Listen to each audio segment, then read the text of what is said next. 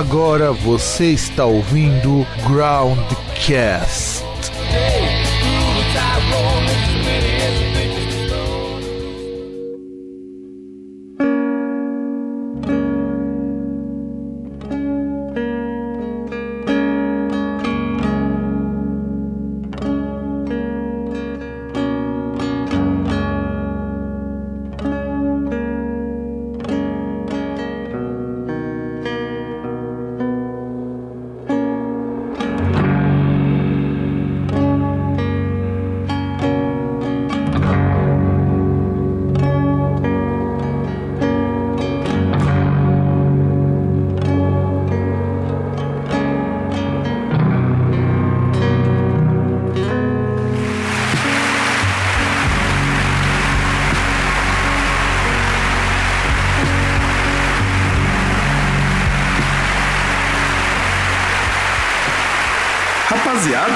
Estamos de volta com o Groundcast Indica depois de mais de um ano que ele tinha saído da nossa grade de programação. E eu sou o Fábio, diretamente aqui de Santo André. E, e do outro lado, eu gostaria que o nosso correspondente internacional aí da Lapa, o senhor César, se apresentasse. Ai, ai, ai, caramba. De, depois de, de, é, de, herculhamente matar um pernilongo na, na base do, do spray, né? São tantas coisas para falar, né? Primeiro que o Groundcast Indica, ele não tinha, ele tinha sido convidado a se retirar da, do nosso hall de, de, formatos, né? Mas depois, eu ia dizer por demanda popular, mas é uma mentira tão grande.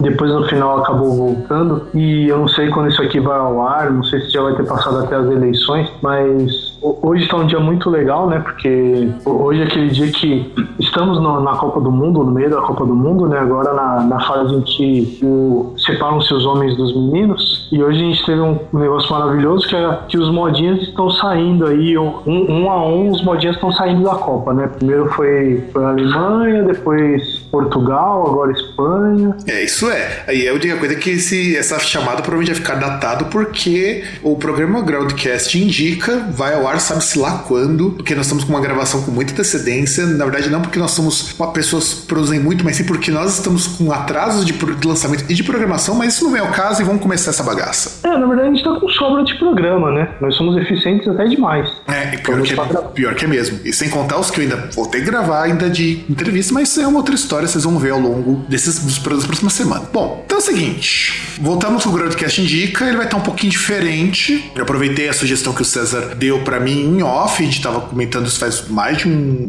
mês quase, nós estamos discutindo volta do Indica. E bom, você, cada um de nós vai indicar um disco, vão ter comentários e vocês escutar um pouquinho, ou menos o mesmo esquema que eu tenho feito com os lançamentos, com o disco da minha vida e aquela coisa toda. E começa comigo. Para não agredir muitos ouvidos sensíveis e conservadores quase cochinísticos do César, eu escolhi um disco bem easy listening para começar para marcar essa volta de uma banda que não é tão fácil assim de escutar, que é o pessoal os americanos do Dow. Eles lançaram, é, talvez na, na, na época de vocês ouvirem esse programa já tenha saído o, terceiro disco, são três EPs, o House Primordial, Inconceivable e o Rare Sylvia, que talvez o Rare Sylvia já tenha saído aqui, que são versões diferentes do que o Dow toca. É uma roupagem diferente para a própria banda. É uma banda de sludge, uma banda bem cruazona, bem pesada. E eles gravaram um disco de drone, que é o House Primordial. E gravaram, vão gravar também, porque ainda não foi lançar na, na gravação desse programa, o Rea Silver, que é um disco de grunge. E esse disco que eu indiquei, que é o Uncansable, é um disco de folk acústico. Tipo, os caras largaram todo esse instrumento elétrico, todas as inspiração experimental e resolveram fazer um disco de folk acústico vocal feminino. E é um EP do caralho, porque é muito bonito, é tudo uma parte de percussão que eu acho maravilhosa do, do Uncansable. E é muito diferente de tudo que eu tenho escutado até hoje, muito diferente do Zal. Eu conheci o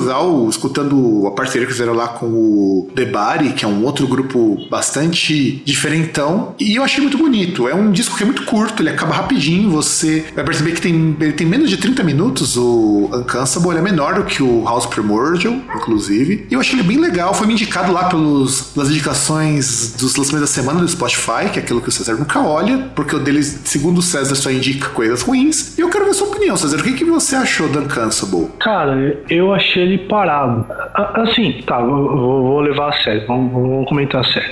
No começo, eu achei até interessante assim algumas coisas que, é, por exemplo, o vocalista femi o masculino, principalmente na primeira faixa, me lembrou muito os vocais do Jerry Cantrell. É sério mesmo, cara, que você conseguiu associar com o Jerry Cantrell? Lembrou o estilo dele cantando. Eu me lembrei pega... muito, muito mais, sabe, do que, que eu me lembrei, pegando a primeira música em específico, me lembrou uma pegada meio Blackmore's Night, aquilo ali, só que com muito menos técnica. Não, não, não, eu tô falando o estilo do vocal, porque se você pegar, por exemplo, principalmente pegar ele, algumas coisas que ele canta no acústico e coisas mais acho mais no trabalho solo dele, assim, se pega um som assim mais, mais cantado dele e tal, a, a pegada assim no vocal é, é, parecida. Ah, e isso daí eu acho que é até normal de você ter identificado, porque o pessoal do Zal é muito fã de grunge. Os caras curtem grunge pra caralho. Inclusive a banda começou justamente porque eles eram muito fãs de Nirvana, de Pearl Jam, de Alice in Chains, então acho que você ter localizado essa diferença não é, essa diferença, essa semelhança não é tão proposital. É que eu não consegui notar nisso, mas você tem razão. Eu acho que, assim, até porque é uma coisa meio.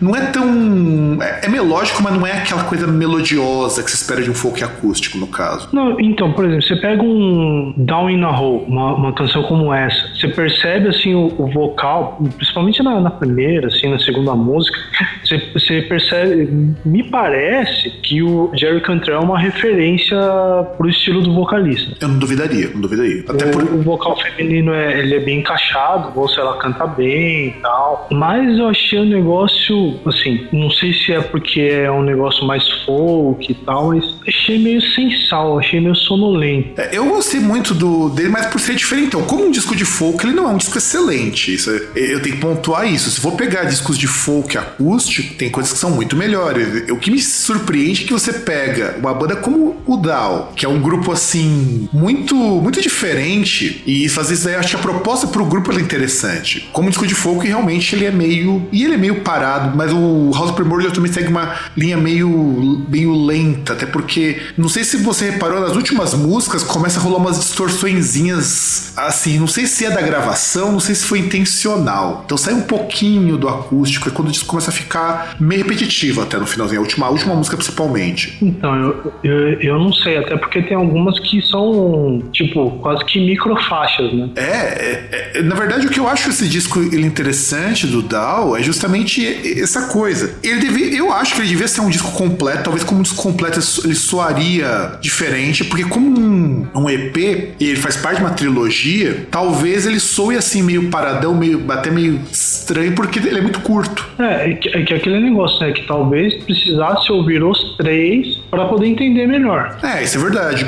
Até porque eu escutei tanto o House Primordial quanto o Uncanny Uncansable. Eu gostei muito mais do House desse disco do que do House Primordial. E olha que o House Primordial é muito mais próximo do que eu escuto normalmente. Isso aqui é muito estranho. E esse aqui é justamente o disco mais normal. Eu acho que tu deveria ter achado meio sensal porque ele é meio normal, sabe? Não sei, cara. Eu acho que talvez se ele fosse elétrico, tipo, ter instrumentos acústicos, mas também instrumentos elétricos e tal, ah, tipo, talvez eu achasse assim mais agradável para ouvir. Mas sei lá, eu achei ele muito.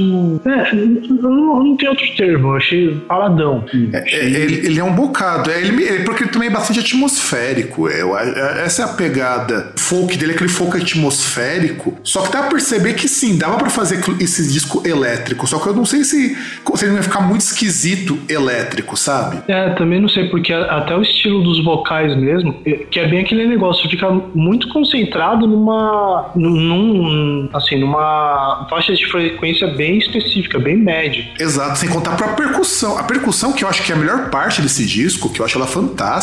Eu não imagino trocar essa percussão por uma bateria. É, talvez não, mas sei lá. Achei que é, é um disco que ele fica muito nas frequências médias. Chega uma hora que ele fica meio monótono, né? Que, que até o vocal, os vocais, mesmo o masculino e o feminino, eles ficam em frequências muito próximas. Sim, sim. Inclusive, você só diferencia um do outro, mas porque a voz dela é um pouquinho mais alta do que a dele. A dele é um pouco mais baixa. É, uma questão de diferenciação de voz mesmo, né? Masculina e feminina. Porque mesmo em frequências próximas, elas não ficam parecidas muito.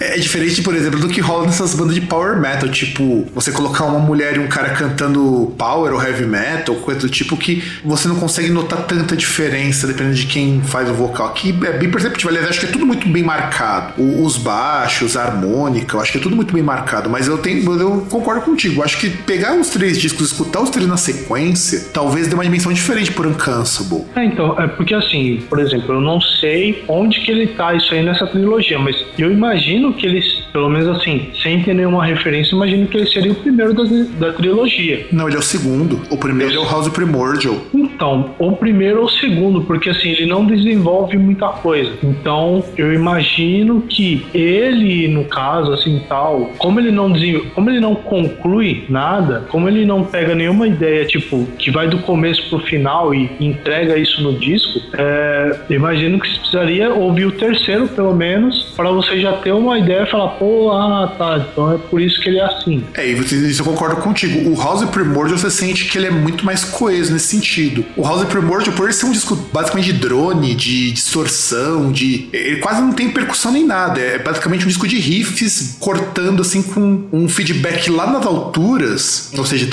uma puta distorção com um retornão foda. Ele, ele, nesse sentido, ele realmente faz muito mais sentido do que o, o Uncansable. O Uncansable é mais um disco, eu acho que ele é mais sentimental nesse disso aí do que qualquer outra coisa. Ele não soa tanto coeso se você pegar as músicas, elas funcionam bem sozinhas, vamos dizer assim. É, eu acho que é mais a questão assim, de, de pegar talvez as letras, principalmente, assim, e até essa questão dessas, dessas faixas, assim, mais essas pequenas faixas instrumentais que tem ali no meio, parece mais que tipo um prelúdio para faixa seguinte. Eu acho que é muito mais nessa questão do que na música Sim, sim, concordo. Eu concordo. E bom, para vocês ouvirem então a música do Uncansable, eu vou pedir para a produção tocar para vocês um trecho de Come Home You, ha you Are Missed, que eu acho que é a música mais bonita desse disco. Então, produção, sobe um pouquinho o volume pra gente poder escutar essa música.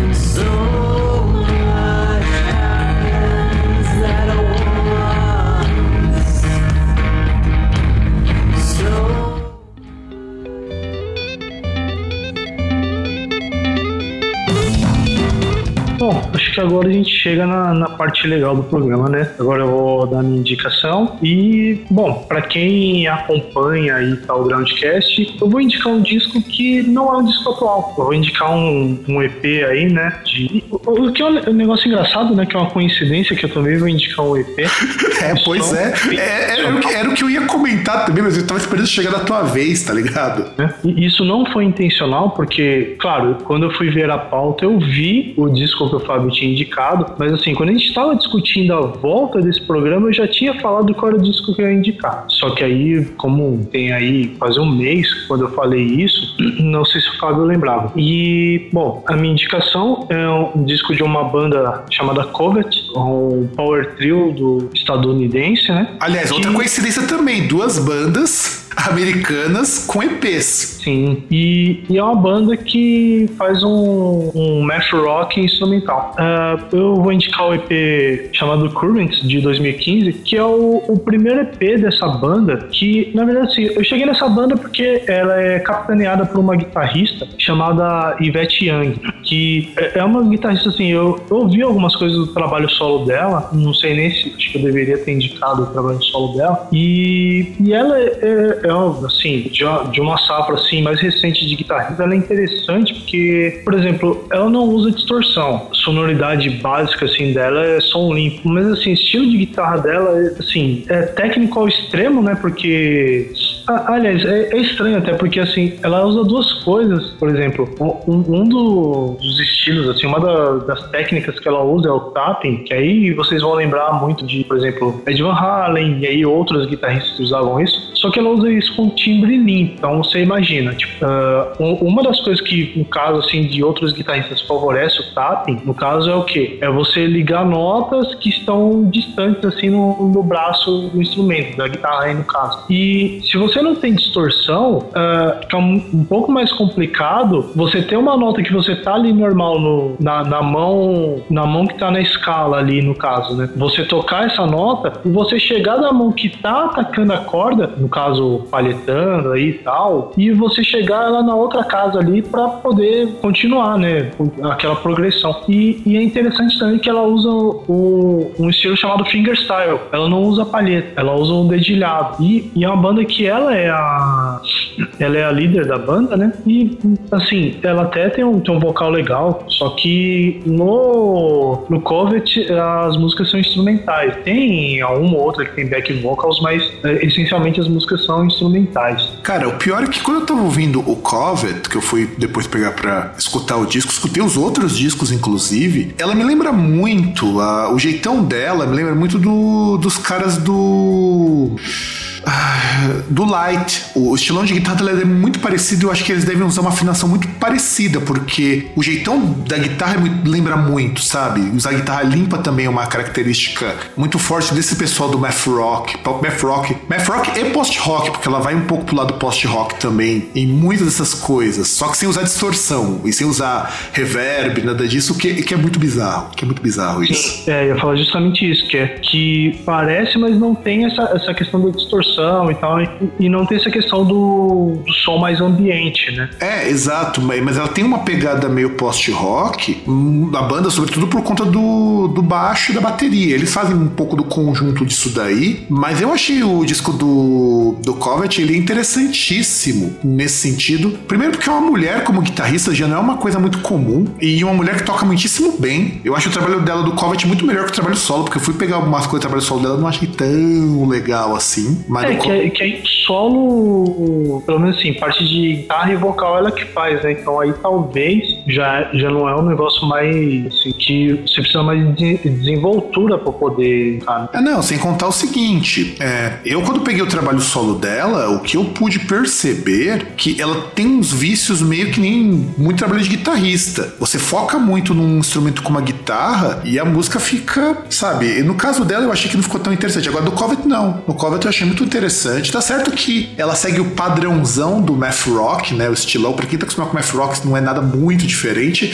Mas isso não quer dizer que não seja algo diferentão por si só, porque math rock por si só já é uma coisa, vamos dizer assim, no mínimo estranha para quem não tá acostumado. É, é, então, até interessante você falar isso, porque realmente ele tem aquela, a, aquela coisa do math rock de, por exemplo, você tá num, num, num tipo de compasso, a música, ela tá num andamento, aí de repente ela muda muda e você sente isso quando você tá ouvindo. Ah, não, mas pera lá, a mudança que ela faz eu acho uma mudança muito bruta, porque muda tudo, não muda só. Porque normalmente no math rock eles utilizam uma nota para aquela nota você trocar o andamento. Dependendo do que você tá escutando, ela troca, eles, eles trocam a escala inteira da música em determinado ponto. E isso é super foda, sem contar que você percebe que o baixo às vezes não tá tocando junto com a bater com a guitarra. Eles fazem é, polirritmia de vez em quando, o que é mais difícil ainda, você tocar com um cara tocando cada coisa. Meio foda foda isso. Sim, sim. É, é, é, meio ruim, pelo menos eu acho, porque assim, que eles lançaram esse EP, né, com, com seis faixas em 2015, aí depois eles têm um, uma gravação ao vivo, acústica, em 2016, e assim, 2017 e 2018 eles lançaram três músicas, né? Agora em 2018 eles lançaram duas, e aí fica a esperança deles lançarem alguma coisa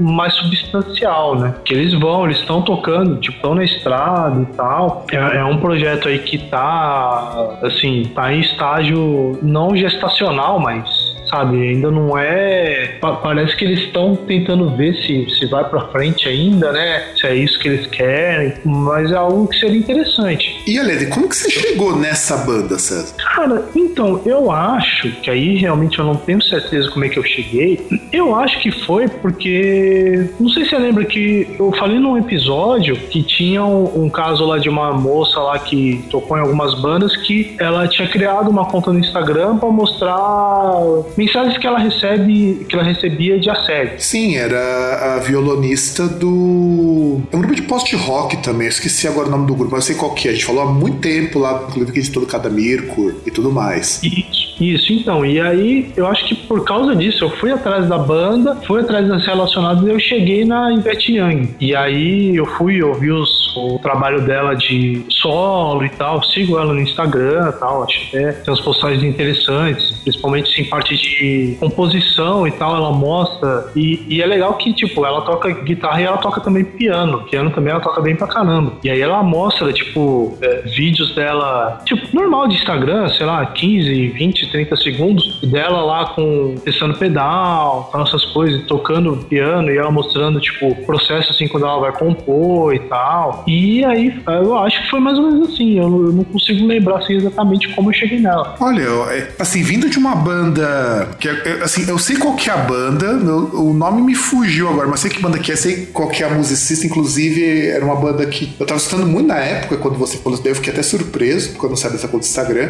e ter chegado numa coisa que teoricamente está no mesmo caminho, né? Que é no caminho meio post-rock, meio math rock, mas que é completamente diferente. E, e talvez a única coisa que eu acho que atrapalha nesse disco, a única coisa mesmo, é que você percebe que é, a produção deles é um pouquinho cagadinha em alguns momentos. Mas assim, eu acredito que é mais por falta de dinheiro do que qualquer outra coisa. É, então, eu, eu imagino que é algo muito, muito próximo do independente. Até por isso mesmo que, tipo, são, são três anos aí eles não tem nenhum long play ainda. E, e, principalmente você pega de 2015 para 2018, tipo, você tem um ano de 2016 que eles não gravaram nada, né, praticamente. E tipo, você chega num ponto que eles têm em um ano eles lançam tipo um EP com seis músicas e depois no, nos dois anos, dois, três anos seguintes eles gravam três músicas. E foi a única coisa que eu senti mais, sabe? Porque de resto, eu acho que é um disco, é um, é um disco muito bom. Inclusive, eu acho que é uma banda muito boa, muito muito boa mesmo. Eu fiquei bastante surpreso, inclusive, por, por tudo isso, inclusive por ser um post-rock, math rock limpo, uma coisa super difícil. Mas tudo bem que math rock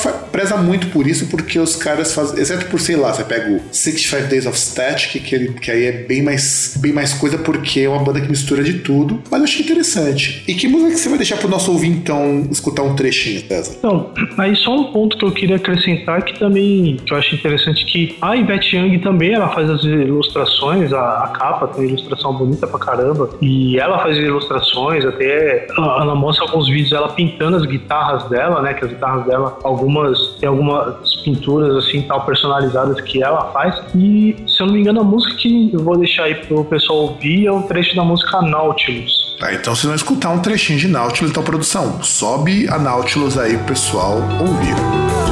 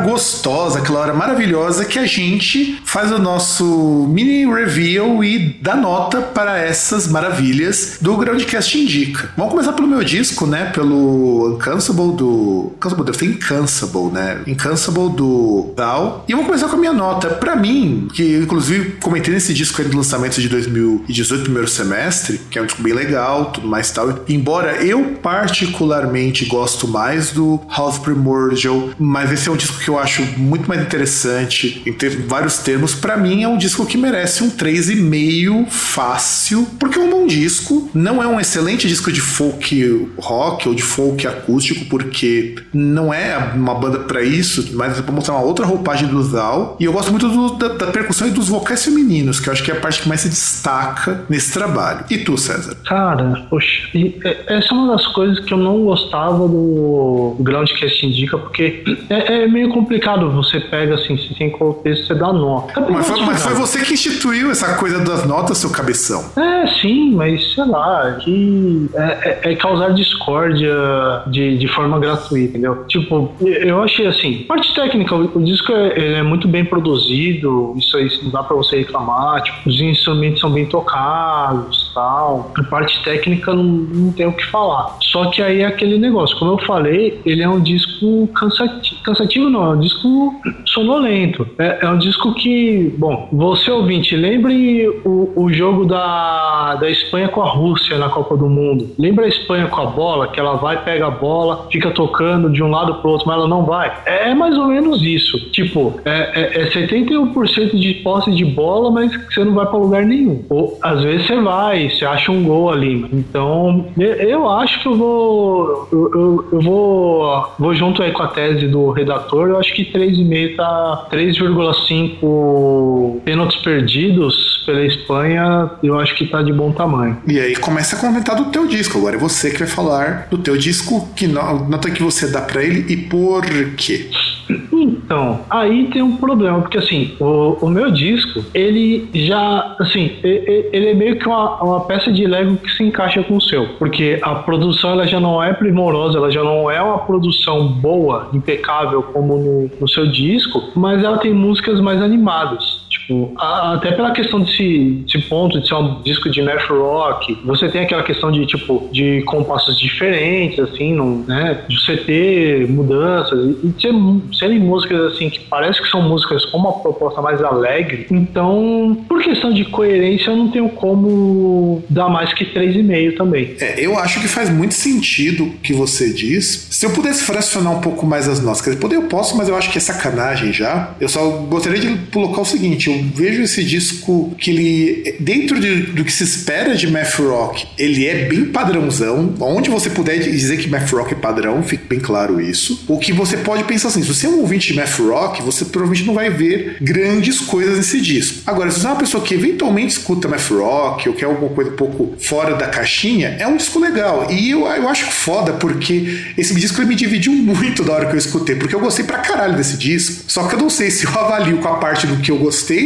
ou do meu olhar racional em cima dele, porque é, é, meio foda isso. Porque, assim, a minha nota, racionalmente falando, seria a mesma que eu dei pro Dow, que foi 3, por conta do aspecto técnico e por conta também de ser um disco bem padrãozão de math rock. Mas pelo aspecto de que eu gostar, de gosto, eu daria um 4 fácil para ele, porque é um disco que talvez a única falha que talvez me deixe os 3,5 mesmo que eu possa apontar é que eu sinto algo que também acontece nesse disco do Zal. As músicas músicas elas funcionam muito bem sozinhas, elas são compostas como single, mas não tem uma unidade para o disco. O que a gente o que sente é que são singles ótimos, você pode lançar tudo, que eles estão fazendo agora, tudo para single. Ou talvez se o disco ele fosse um pouquinho maior, fosse um full, porque eu vejo um grande potencial neles, que é aquela coisa do que poderia ter ido, mas não foi, sabe? É, que aí eu, eu acho que até pode ser, não sei. Se bem que analisando a progressão deles nesses três anos, essa tese é meio furada, mas pode ser que eles tenham escolhido lançar um EP justamente por não terem lá muitas faixas que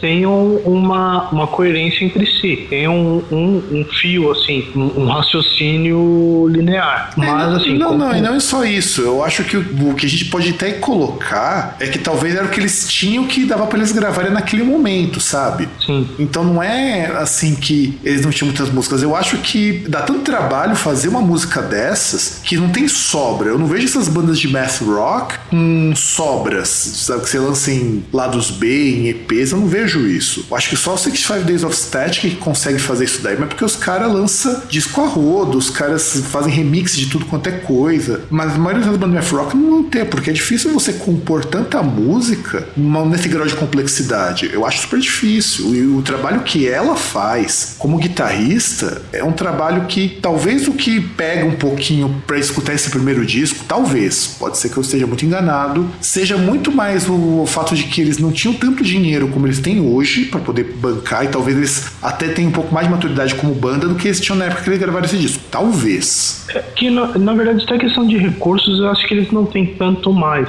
É, é que é aquele negócio, é que eles reduziram bastante na proporção, né? Que assim, eles lançaram um EP com seis músicas e depois, nos dois anos seguintes, eles lançaram três singles cada um com uma música. É, o que também já coloca que é muito essa proposta deles de ir lançando músicas depois junto e vendo o que dá. É meio que parece, e talvez para isso que minha nota acaba ficando para 3,5 para tirar minha dúvida do, dentro do que eu gostei da parte racional, porque é foda, cara. O duro de a gente dar nota para esses discos é como que a gente avalia essa bagaça, porque tem coisas que eu acho fenomenais, mas não dá para jogar nota lá para cima, e aí eu entro, eu repito essas palavras por questão de coerência. Eu não posso dar um quarto para um disco desses e ignorar o do Zal, que é um disco com uma produção muito maior e com um apuro artístico, inclusive de capa, muito mais interessante. Mas também não posso dizer que o trabalho deles é ruim a ponto de merecer uma nota baixa. É meio foda isso. É, é complicado. Mas aí então entramos num consenso com as duas bandas, 3,5 para cada uma. Eu acho que assim a gente coloca que são discos que são discos bons, mas que tem alguns probleminhas aqui na parte, seja talvez na proposta, seja talvez na produção, mas que é o nosso recomeço com o Groundcast Indica. E dependendo de quantas músicas a gente começar a colocar no Groundcast Indica, vai rolar uma playlist, não agora, porque nós só temos duas, com as nossas indicações para que vocês possam reouvi-las quando vocês estiverem no conforto de suas casas, de seus celulares e peguem os Spotify da vida. Ou não, né? Ouçam no caminho aí para escola, pro trabalho, dentro do carro, quando você quiser não matar alguém, né, que te fechou. Exatamente. E, bom, cara, gente, é, nós estamos terminando nosso programa. Esse programa é curtinho mesmo, porque a nossa volta é, ela é rápida e ligeira. E, César, como que o, o Mentecapto, ou a Mentecapta, ou o Ouvintão, que seja, pode nos encontrar nas interwebs? Bom, no Facebook é o Groundcast, tem a nossa fanpage lá. No Twitter, arroba Groundcast. Tem o site o groundcast.com.br. Se quiser, você pode mandar um e-mail para contato arroba groundcast.com.br. YouTube a gente gente tem, mas